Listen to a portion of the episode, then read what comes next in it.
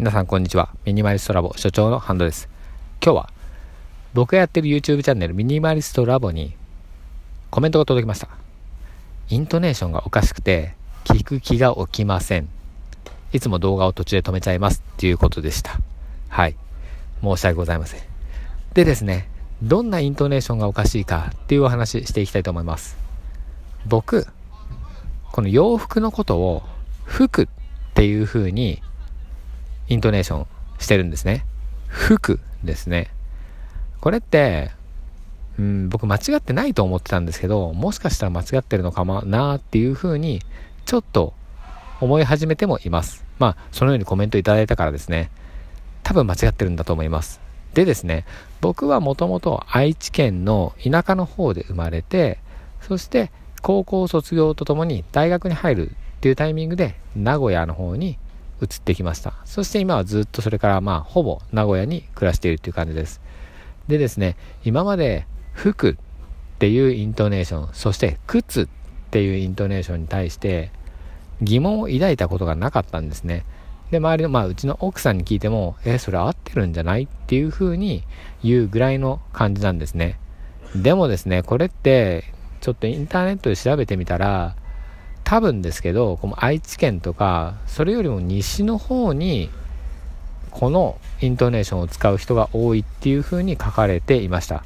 このイントネーションが違う問題ってこうインターネットで調べても出てきにくいというか分かりにくいというか文字でしか表現できなかったりするのでうん。あの音声で服っていうのが違いますよ。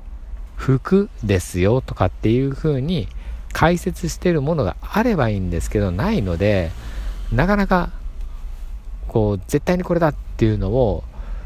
うん、自分の中で確信が得られていないんですが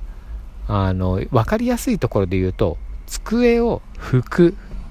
机を拭くですね。それと風が吹く。っていうのが表現としてあると思うんですけどまあ漢字としてそのあるので、漢字ですね。はい。それで、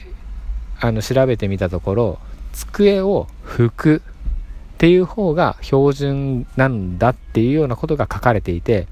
拭く、拭くですね。うん。なので、ふ、く、上でくですね。それが、まあ、いいのかな、いいのかなというか、そっちが、正しいんだろうっていうことになるとまあ僕が言ってる発音イントネーションは間違っているんだなっていうことに気づきました。ということになりました。でもですねその僕はコメントいただいた方に対してどういうふうに返信したかっていうと僕自身はこれがある程度ま